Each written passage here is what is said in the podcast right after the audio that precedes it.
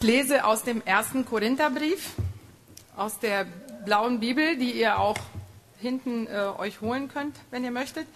1. Korintherbrief, Kapitel 7, Verse 17 bis 40. Das ist auf Seite 264 im Neuen Testament. Nehmt das Leben an, in das der Herr euch gestellt hat, und lebt so weiter, wie es war, als Gott euch berufen hat. So lauten meine Anweisungen für alle Gemeinden. Wurde ein Mann zum Beispiel beschnitten, bevor er gläubig wurde, soll er nicht versuchen, diesen Schritt rückgängig zu machen. Und wenn ein Mann unbeschnitten war, als er zu Christus fand, soll er sich jetzt nicht beschneiden lassen. Denn es spielt keine Rolle, ob ein Mann beschnitten ist oder nicht. Entscheidend ist es, Gottes Gebote zu halten. Jeder bleibe in dem, was er war, als Gott ihn berief. Warst du ein Sklave, dann mache dir deswegen keine Sorgen. Wenn du allerdings die Gelegenheit hast, frei zu kommen, dann nutze sie. Und denke daran, wenn du ein Sklave warst, als der Herr dich berief, dann bist du jetzt ein Freigelassener vor Gott. Und wenn du frei warst, als der Herr dich berief, dann bist du jetzt ein Sklave vor Christus. Gott hat einen hohen Preis für euch bezahlt. Deshalb werdet nicht Sklaven von Menschen. Und so sage ich euch, liebe Brüder, bleibt so vor Gott, wie ihr wart, als er euch berief. Nun zu den jungen Frauen, die noch nicht verheiratet sind. Für sie habe ich kein Gebot des Herrn, aber ich gebe euch einen Rat als jemand, dem Gott Einsichten geschenkt hat, denen ihr vertrauen könnt. Wegen der schweren Zeiten, die uns bevorstehen, halte ich es für das Beste, wenn ein Mensch unverheiratet bleibt. Wenn du eine Frau hast, dann löse die Ehe nicht auf. Wenn du keine Frau hast, dann heirate nicht. Solltest du aber doch heiraten, so ist das keine Sünde. Und auch wenn eine junge Frau heiratet, ist das keine Sünde. Allerdings würde ich euch gern die zusätzlichen Belastungen ersparen, die mit einer Ehe verbunden sind. Eines ist sicher, liebe Brüder, die Zeit, die noch bleibt, ist kurz. Deshalb sollen die Männer ihre Ehe nicht zu ihrem wichtigsten Lebensinhalt machen. Weder Traurigkeit noch Freude oder Wohlstand sollen jemanden davon abhalten, Gott mit allen Kräften zu dienen. Wer häufig mit den Angelegenheiten dieser Welt in Berührung kommt, sollte sie nutzen, ohne sich an sie zu binden denn die Welt und alles, was zu ihr gehört, wird vergehen. Ich möchte, dass ihr in allem, was ihr tut, von den Sorgen dieses Lebens frei seid.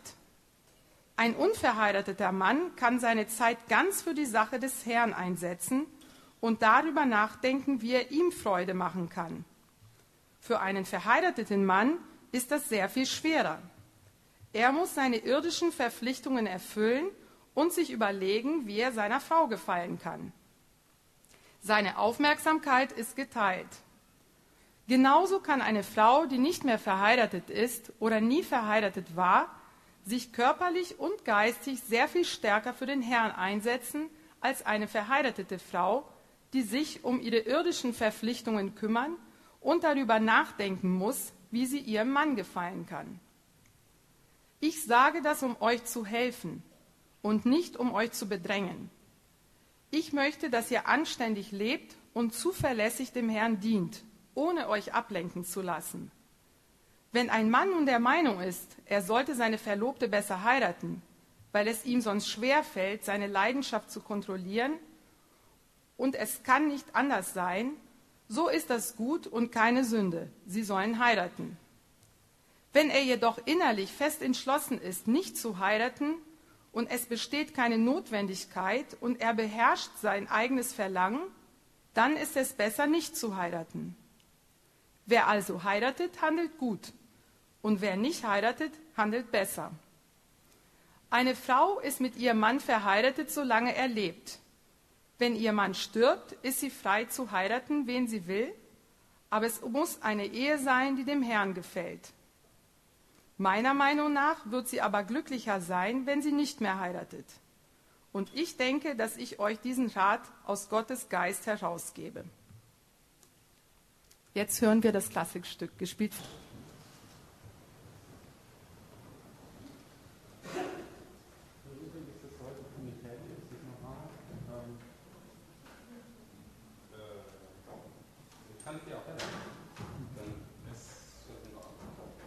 Ihr sollt mich ja auch durchaus sehen. Also, vielen Dank mal vom Vorlesen, Tatjana. Ich glaube, es ist uns deutlich geworden, dass der Text relativ lang und relativ viele Themen sozusagen hat.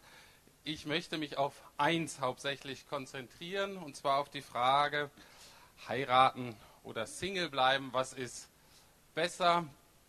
Ähm, durchaus eine Frage, die viele von uns interessiert. Natürlich je nach Lebensabschnitt mehr oder weniger, aber da sind Prinzipien drin, die uns alle angehen. Also, ich komme heute zum Abschluss des Kapitel 7 und möchte nochmal deutlich machen, die Situation der Menschen, an die Paulus schreibt. Also, das sind Menschen in der griechischen Stadt Korinth, gehört zum römischen Reich, und die sind zum Glauben an Jesus Christus gekommen.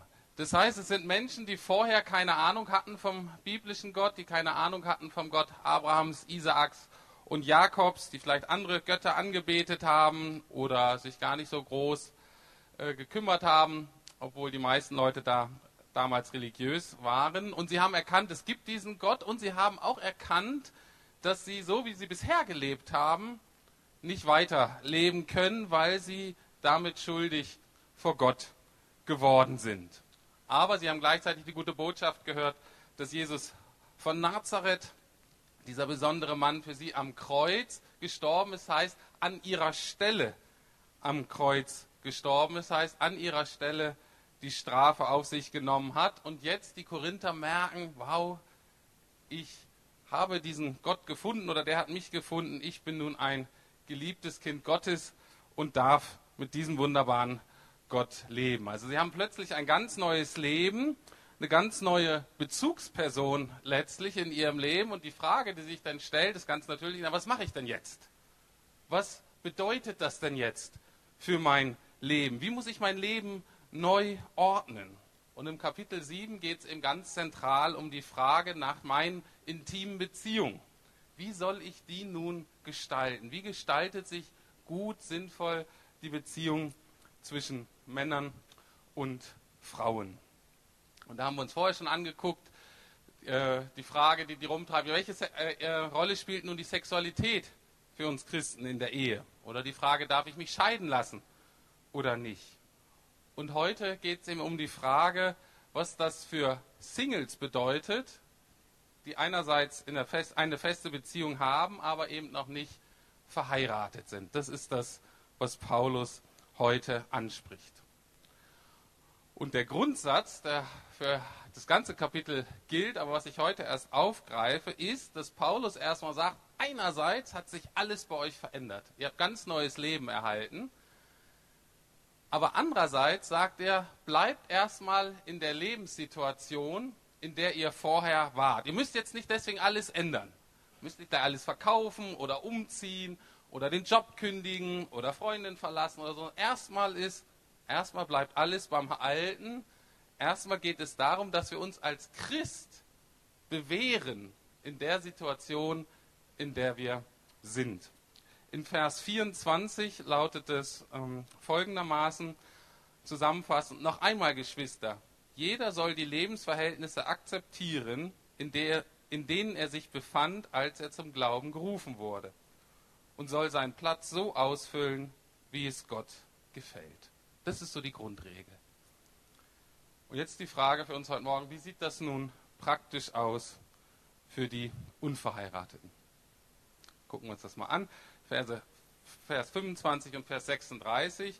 Nun zu eurer Anfrage. Ist nicht ganz sicher, ob es nur eine Anfrage war oder warum Paulus das aufgreift. Wahrscheinlich kursierte diese Frage in der Gemeinde.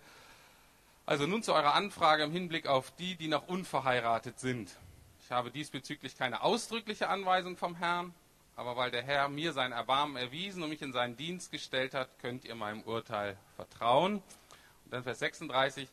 Vielleicht denkt jemand, er verhalte sich nicht richtig gegenüber seiner Verlobten. Also jemand zum Glauben gekommen, war verlobt und fragt, nun was mache ich denn jetzt? Also Zwei Worte haben wir hier übersetzt, die Unverheirateten und, und die Verlobten. Im Urtext steht aber nur die Jungfrauen. Also erstmal sagt Paulus nur die Jungfrauen. Also das sind eben junge Frauen, die noch keine Beziehung, in keiner festen Beziehung zu, dem, zu einem Mann sind oder waren. Ähm, das heißt, sie nicht verheiratet waren und das bedeutete damals in der Regel, nicht immer, aber in der Regel, dass sie eben auch noch keinen Sex hatten. Ähm, handelt es sich um Verlobte? Wahrscheinlich teilweise auf alle Fälle ja. Ich denke, für heute, für unsere heutigen Verhältnisse kann man es am besten so übersetzen. Das sind eben solche, die schon in einer festen Beziehung stehen, also wir würden sagen, die fest zusammen sind, aber eben noch nicht verheiratet. Und manche davon sind verlobt, andere vielleicht ähm, anders fest liiert. Und jetzt die Frage, was rät Paulus diesen Menschen, die neu zum Glauben gekommen sind und jetzt sagen, was machen wir? Also erstmal wendet er den Grundsatz an. Also ihr seid unverheiratet, als ihr Christen geworden seid. Deswegen rate ich euch, bleibt unverheiratet. Das heißt, wenn das möglich ist, die Beziehung irgendwie zu lösen, wenn ihr merkt, das ist möglich, dann äh, würde ich euch das vorschlagen. Aber es mag Gründe geben, weshalb das nicht so sinnvoll ist für euch und dann könnt ihr auch heiraten. Also im Grunde ist Paulus da relativ flexibel. Jetzt gucken wir uns aber mal an, ist ja ein ungewöhnliches Kapitel. Ähm, warum rät Paulus eigentlich nicht zu heiraten? Erstmal als, als Standardantwort. Warum rät Paulus nicht zu heiraten? Und da führt er in diesem Text zwei Gründe an. Einmal die sogenannte gegenwärtige Not und das andere Mal, dass man dann als Lediger einfach mehr Zeit für Jesus hat. Gucken wir uns mal die Verse an, die von dieser gegenwärtigen Not sprechen. Das ist vielleicht was, was uns heute nicht so bewusst sind. Wir leben vielleicht auch nicht ganz praktisch in so einer geografischen, äh, in so einer wirtschaftlichen Not in dem Ausmaß. Aber auch sonst ist da ein Gedanke drin, der uns nicht immer so vertraut ist. Also in Versen 26, 29 und 31 schreibt Paulus, ich meine, dass es wegen der bedrängten Lage, in der wir uns befinden, das Beste ist, unverheiratet zu bleiben. Oder Vers 29, eins ist sicher, Geschwister, es geht immer schneller dem Ende zu und Vers 31, denn die Welt in ihrer jetzigen Gestalt ist dem Untergang geweiht. Was heißt denn das jetzt, bitteschön? Das ist ja noch nicht ganz so einfach zu verstehen.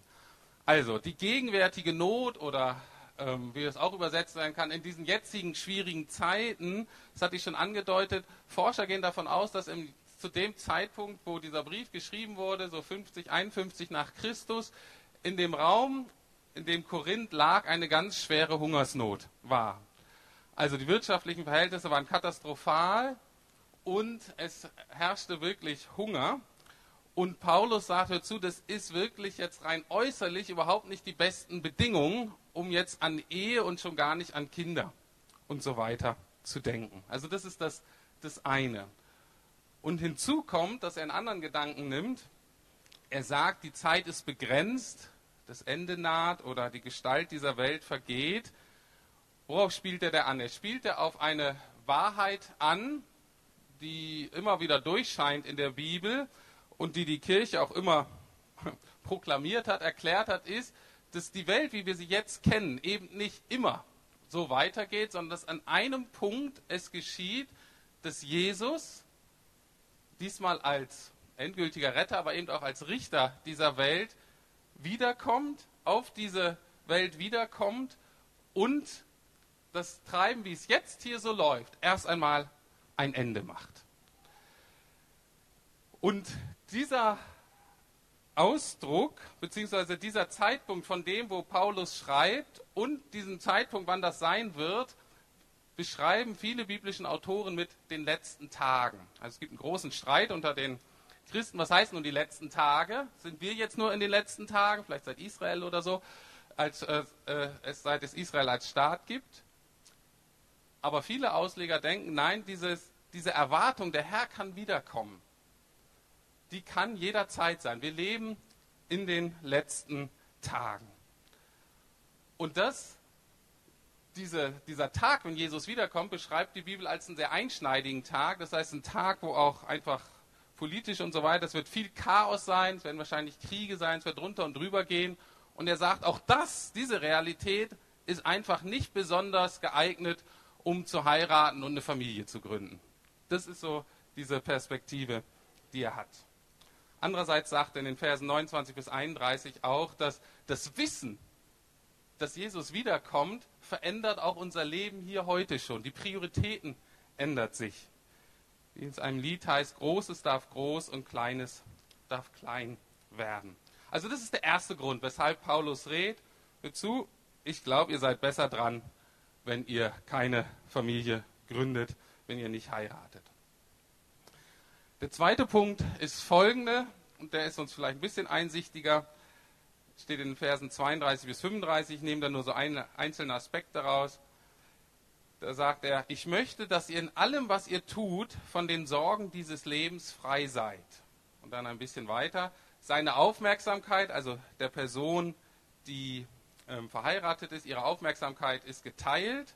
Und zum Schluss, ich möchte, dass ihr anständig lebt und zuverlässig dem Herrn dient, ohne euch ablenken zu lassen. Also ganz einfach zusammengefasst sagt Paulus, ähm, wenn ihr nicht heiratet und alleine seid, habt ihr mehr Zeit für Jesus.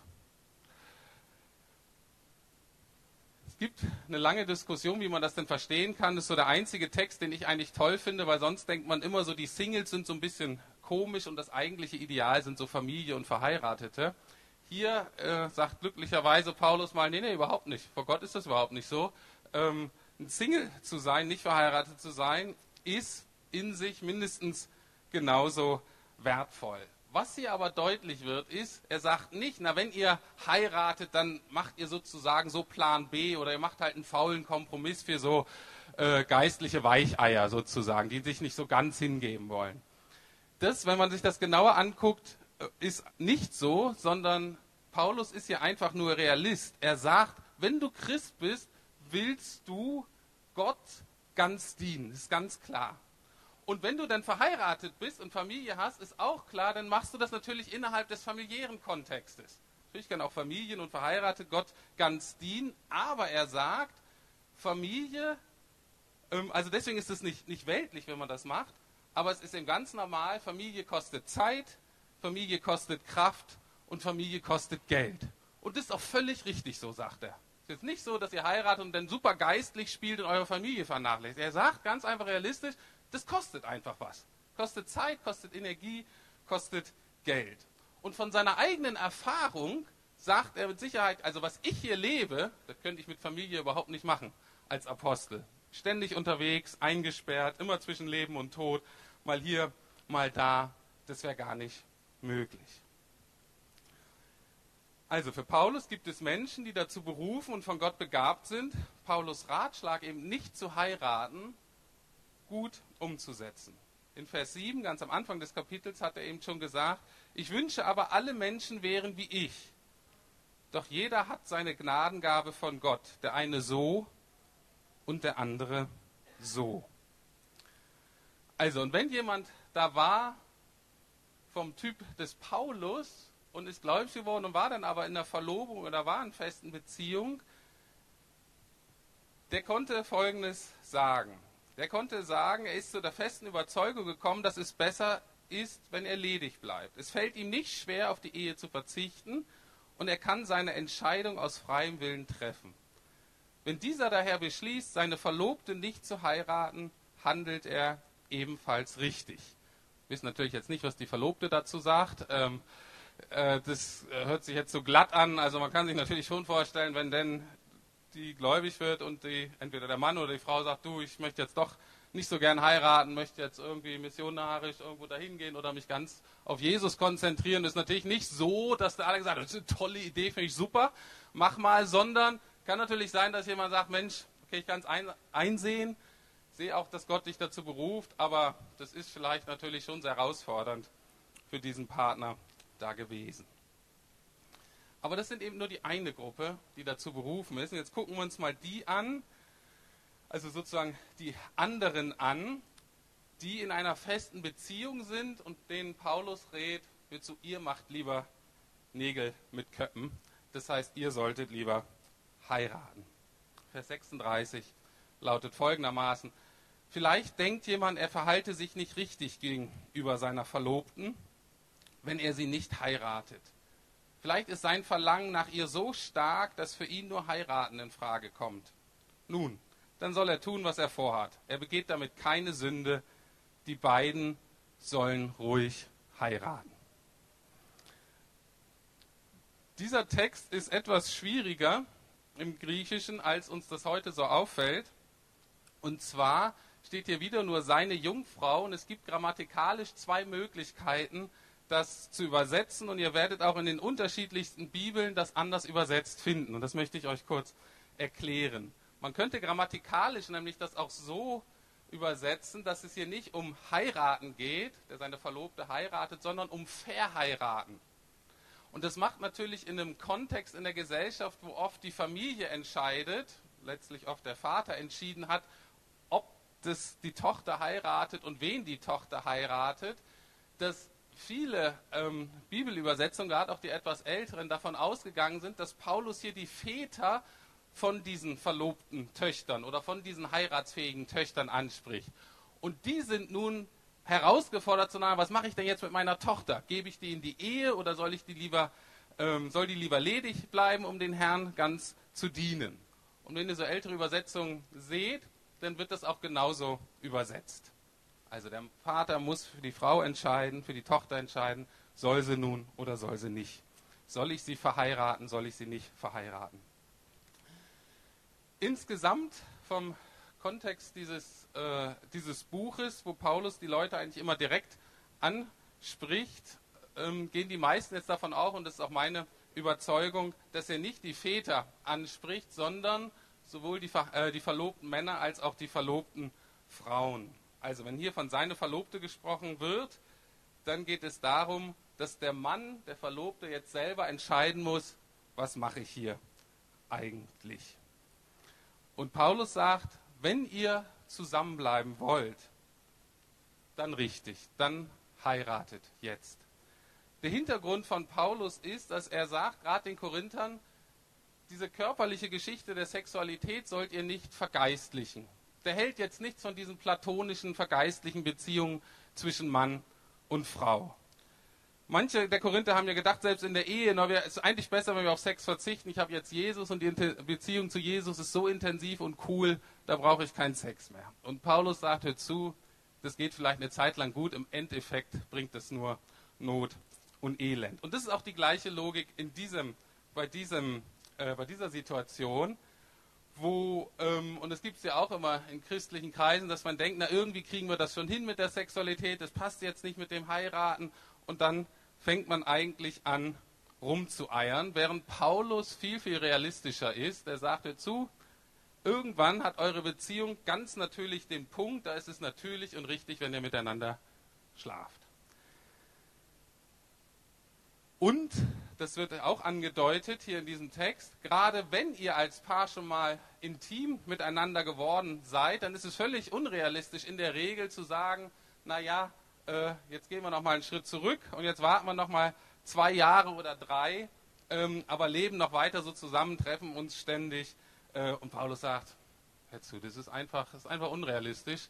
Ähm, es wird irgendwann total schwer zu verzichten. Also, Paulus sagt letztlich, spart euch den Krampf, Sex gehört dazu, das bedeutet aber, nun heiratet auch. Das ist ja so auch bei uns die Frage oft bei Paaren, naja, es ist jetzt, was weiß ich, eigentlich müssten wir jetzt und dann müssten wir eigentlich jetzt im November heiraten, November schlechtes Wetter, ich will aber gerne im Juli eine schöne Gartenparty machen und ähm, na, dann muss man halt noch sieben, acht Monate rumeiern und die Frage ist dann, wie, wie gut es ist oder aber diesen Anspruch, ich muss eine ganz tolle, teure Hochzeit schmeißen und muss deswegen, was weiß ich, 10.000 Euro sparen. Das ist für Studenten oder Leute in Ausbildung natürlich gar nicht so einfach. Ähm, und dann zieht sich das eben zwei, drei Jahre hin, bis sie dann endlich so eine bombastische Fete steigen lassen können. Und Paulus würde sagen, was macht ihr euch denn für den Stress? Darum geht es überhaupt nicht. Das Entscheidende ist, macht Nägel mit Köppen heiratet. Ihr könnt ja nochmal nachfeiern, wenn ihr dann irgendwann mal richtig viel Geld verdient. Äh, Paulus würde auch zur Feier kommen. Ähm, aber ähm, ähm, das ist wirklich sekundär. Also, soweit Paulus Rat an, den an die Unverheirateten. Und jetzt kommen wir zu den Witwen. Und die Witwen sind dann das letzte Teil des, des Beziehungspuzzles sozusagen. Dann haben wir das ganze Bild und dann möchte ich das nochmal zusammenfassen. Für die ähm, Witwen gilt im Grunde das Gleiche. Verse 39 bis 40 lauten, eine Frau ist an ihren Mann gebunden, solange er lebt. Wenn er stirbt, ist sie frei und kann heiraten, wen sie will, vorausgesetzt, der Betreffende gehört wie sie dem Herrn. Besser ist es allerdings für sie, wenn sie nicht noch einmal heiratet, wenigstens das meine Meinung, und ich denke, dass auch ich den Geist Gottes habe. Also hier ist nochmal eine ganz interessante, auch ein wichtiger Punkt. Ähm, Tatjana, sag nochmal, wie du das gerade da übersetzt hast. Vers 39, da steht nämlich, im Herrn soll es sein. Und da steht eine Beziehung, die, genau, eine Beziehung, die dem Herrn gefällt. Also im Urtext steht, ähm, du kannst noch wieder heiraten, wenn du willst, aber es muss im Herrn sein. Und die Frage ist nun, was heißt denn dieses im Herrn? Also es könnte sein, etwas, was äh, äh muss den Herrn gefallen irgendwie. Ähm, hier in der anderen Übersetzung, die ich jetzt hier habe, da steht, der Betreffende muss wie sie zum Herrn gehören. Was ist jetzt hier gemeint? Also, ich bin davon Überzeugung, dass Paulus damit meint, dass diese Person, die dann geheiratet wird, die muss Christ sein. Einerseits passt das zu seiner Kultur. Eine jüdische Scheidungsurkunde hatte oft, wenn die Scheidung rechtmäßig war, stand drauf, du kannst wieder heiraten, aber muss halt ein Jude muss im Volke Gottes sein. Aber es passt auch vom Gesamtzusammenhang viel besser. Wenn man es jetzt so überlegen würde, es bedeutet nur, dass der Herr das okay findet, oder gut findet, also diese Person, die nicht Christ ist, muss irgendwie respektieren, dass Jesus wohl die wichtigste Bindung für diesen christlichen Partner ist. Das heißt, diese Ehe darf die Bindung zu Jesus nicht negativ beeinflussen, dann ist das relativ unwahrscheinlich im Zusammenhang zu dem, was Paulus gerade vorher gesagt hat. Er sagt, eine Ehe ist sowieso schon eine große Herausforderung. Eine Ehe, die Wahrscheinlichkeit von der Ehe abgelenkt zu werden von Jesus ist sowieso schon groß. Und er sagt, diese Gefahr wird natürlich noch größer, wenn jemand eben nicht Christ ist. Jetzt wollen wir uns noch mal gucken, was bedeutet das denn damals und heute? Also die Situation der Korinther war folgendermaßen. Sie waren eine Kultur, in der sie ähm, teilweise verheiratet wurden. Das heißt, manchmal mussten Christen eben, weil die Familie das so wollte, auch einen Nicht-Christen heiraten. Und dann hatten die keine Chance. Oder manche waren schon verheiratet, das ist ja toll, und sagen, Mensch, lass dich nicht scheiden, bleib dabei. Dein Partner hat nun auch die tolle Gelegenheit, Gott kennenzulernen. Aber für die ersten Christen oder für Paulus wäre es abwegig, ähm, wenn Menschen, die die Wahl haben, sich frei zu entscheiden, wen sie heiraten wollen, dass die sich dann nicht für einen Christen entscheiden würden. Das heißt, für jemanden, der eben das teilen kann, was die Korinther erkannt haben, das ist jetzt das Allerwichtigste für mich im Leben. Und natürlich möchte ich das mit meinem Ehepartner teilen. Und es macht keinen Sinn, wenn ich das nicht teilen kann.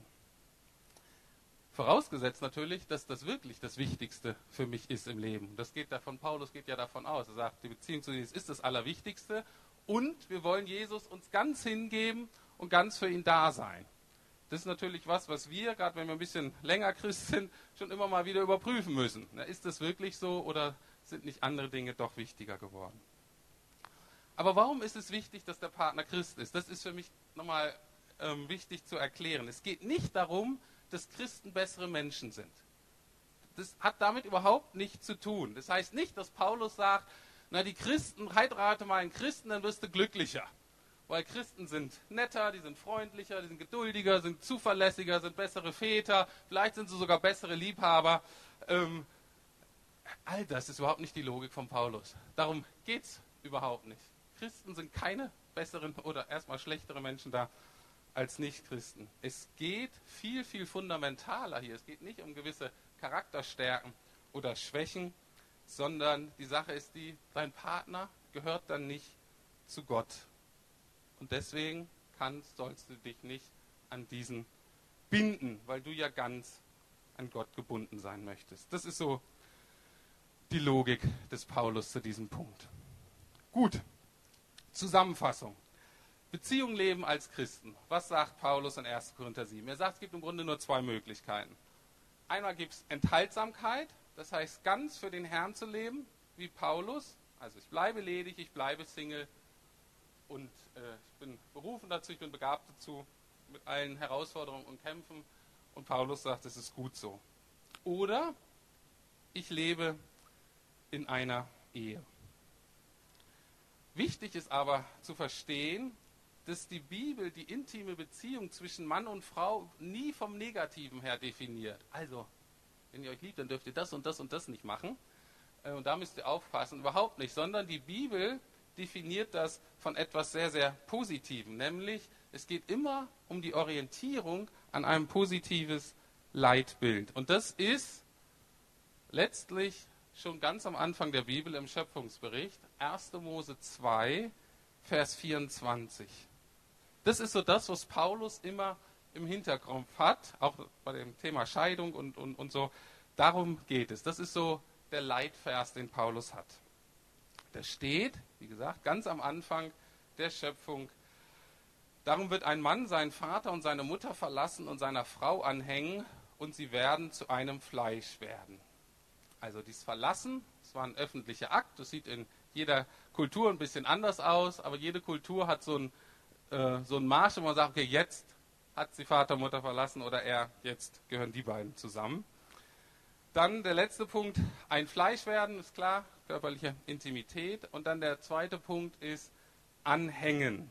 Das hatte ich schon bei der anderen Predigt gesagt. Da geht es darum, dass die Beziehung umfassend ist, exklusiv und dauerhaft. Und ich hoffe, daran wird euch deutlich, dass das eben genau die Art von Beziehung ist, die Gott auch mit uns eingehen möchte. Das ist so die Logik dahinter und das ist ganz, ganz wichtig. Also Gott kommt von was ganz Positivem, nämlich von der Beziehung, wie er zu uns hat. Und davon definiert sich alles andere. Also die Beziehung, zwischen, die wir zu Gott haben, soll so sein, sie soll umfassend sein. Das heißt, alle Lebensbereiche umschließen. Hier, Christsein ist nicht nur so ein kleines Hobby, ich mache so mein Ding, aber brauche noch so ein bisschen religiösen Aspekt, dann mache ich das nochmal eben mit. Das ist nicht die Art und Weise, wie Gott mit uns leben möchte. Sie soll exklusiv sein, das heißt, sie soll keine anderen Götter oder Götzen in meinem Leben haben. Deswegen die Herausforderung, immer zu gucken, na, was ist mir denn am allerwichtigsten im Leben?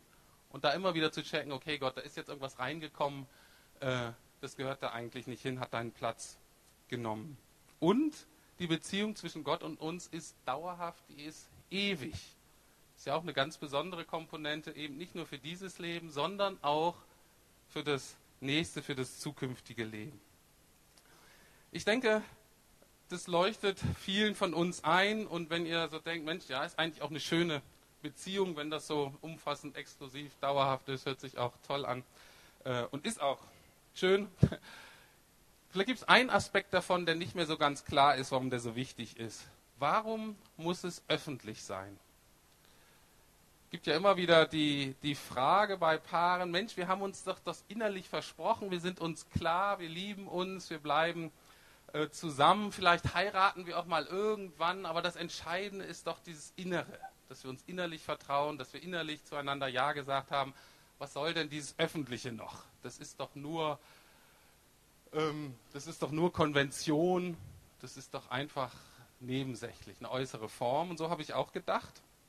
Äh, lange Zeit und auf alle Fälle, als ich noch kein Christ war, bis ich irgendwann verstanden habe, was die Logik hinter diesem öffentlichen Bekenntnis eigentlich ist. Warum ist das so wichtig und wo spiegelt sich das in der Beziehung zwischen Gott und uns wieder? Ich könnte ja viele Beispiele nennen. Ich nehme mal das Abendmahl. Wisst ihr eigentlich, was wir feiern, wenn wir Abendmahl feiern? Leider tun wir es heute nicht, müssten wir eigentlich, aber es passte nicht in den Plan herzliche Einladung nächste Woche zum Abendmahl. Aber ähm, was wir beim Abendmahl feiern, ist Folgendes, nämlich eine ganz besondere Art von Beziehung, eine ganz besondere Art von Bund. Das steht nämlich in Matthäus 26, Vers 28, steht in allen Evangelien, da sagt Jesus, denn dies ist mein Blut des Bundes, das für viele vergossen wird zur Vergebung der Sünden. Was heißt das? Das ist ja nicht ganz so einfach, dieser Satz. Das heißt, im Abendmahl machen wir uns bewusst, in was für einer besonderen Beziehung wir zu Gott stehen. Und der Punkt auf den ich heute abheben will, ist folgender. Gott hat sich schon immer in verschiedenen Bündnissen mit uns Menschen festgelegt. Und das ist was total Besonderes. Gott, der einerseits völlig frei ist, eigentlich tun und lassen kann, was er will, der souverän ist, der allmächtig ist, legt sich dennoch in gewissen Verträgen, Bündnissen uns fest auf uns Menschen. Das heißt, er ist so genial, dass er sich festlegen kann und dennoch zu seinem Ziel kommt. Gott hat immer von Anfang an mit den Menschen nie so einen esoterischen Heimbund gemacht. Der Heilige Geist weckt uns nachts auf und sagt, hey, ich habe dich wirklich lieb und gehörst, gehörst zu mir, aber pst, kein Weitersagen. Ähm, oder ähm, das überrascht die anderen. Gott ist immer total öffentlich und total klar. Zwei einfache Beispiele. Der erste Bund oder der zweite ist, je nachdem wie man es nimmt, ein wichtiger Bund ist der Bund mit Noahs der Regenbogen. Das ist ein öffentliches Bekenntnis, dass er sagt, hör zu, das sehen alle Leute. Sehen wir auch heute noch. Wenn Gott solche, sich festlegt auf Menschen, dann ist das öffentlich. Oder aber die zehn Gebote zum Beispiel waren dann Steintafeln, die wurden aufbewahrt. Das ist kein Geheimbund. Also, ein Bund ist ein Vertrag zwischen zwei Parteien, zwischen zwei Bündnispartnern. Und die Sache ist die, dass immer dann ein Problem ist, wenn ein Vertrag, wenn so ein Bund gebrochen wird. Dann hat das negative Konsequenzen, dann fällt der Segen weg oder dann gibt es Strafe oder dann gibt es einfach irgendwie Not und Elend, Vertrauen zerbricht und so weiter. Und im Abendmahl feiern wir folgende Tatsache über Gott. Erstmal gibt es den einen Vertragswort, das ist Gott. Und es ist deutlich, dass derjenige hat kein Problem. Gott ist immer treu. Gott steht zu seinem Wort uns gegenüber. Das Problem kommt jetzt, das sind wir. Wir sind der zweite Vertragspartner in diesem Bund mit Gott und wir sind diejenigen, die immer mal wieder untreu werden, die die Vertragsbedingungen Gottes Gebote zum Beispiel brechen. Und was ist die Lösung? Die Lösung ist der sogenannte neue Bund. Das Wort für Testament, wir haben ja Altes und Neues Testament, das Wort dafür ist eigentlich Bund. Ne? Der neue Bund, den wir eingehen. Das heißt, das Neue an diesem Bund ist, dass indem Gott am Kreuz stirbt, trägt er die negativen Konsequenzen von dem untreuen Bündnispartner, nämlich von uns. Was heißt das? Also in Jesus geschieht das, was immer geschieht, nur noch mal besser. Erstens, Gott legt sich fest auf Menschen. Gott sagt, ich liebe dich und ich liebe dich und ich liebe dich und ich will dich segnen. Und ich will dir neues Leben geben. Und ich werde dich vom Tod erretten und ich werde dich nicht verlassen. Das ist seine Zusage und das tut er. Aber nicht nur, dass er seinen eigenen Part erfüllt, sondern er bezahlt auch unsere Schulden, damit er uns vergeben kann, wenn wir ihn innerlich mal wieder verlassen haben, wenn wir den Vertrag gebrochen haben. Also im neuen Bund, im Abendmahl feiern wir, dass wir Bündnispartner Gottes bleiben dürfen, obwohl wir immer untreu werden weil Gott selbst nämlich unsere Untreue auf sich genommen hat. Das ist das Entscheidende, das ist das Große an dem christlichen Glauben. Und diese Art von Liebe, die Gott zu uns eingeht, genau diese Art von Liebe sollen wir als Menschen widerspiegeln. Und zwar unter anderem dann, wenn es Mann und Frau ein Team werden wollen, in der Ehe.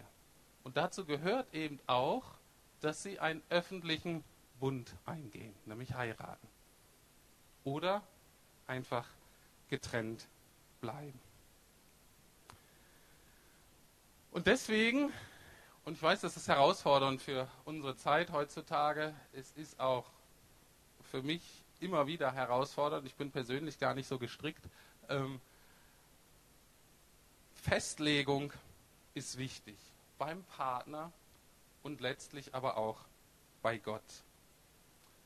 Die Frage heute Morgen, wie jeden Tag, ist, ich werde von Gott unendlich geliebt. Ich habe dieses ganz große Angebot zu sagen, wenn du mit mir in den Bund trägst, dann werde ich dich da durchtragen. Dann werde ich für deinen Unglauben, für deine Untreue, für dein Misstrauen aufkommen und werde dich immer mehr für mich gewinnen.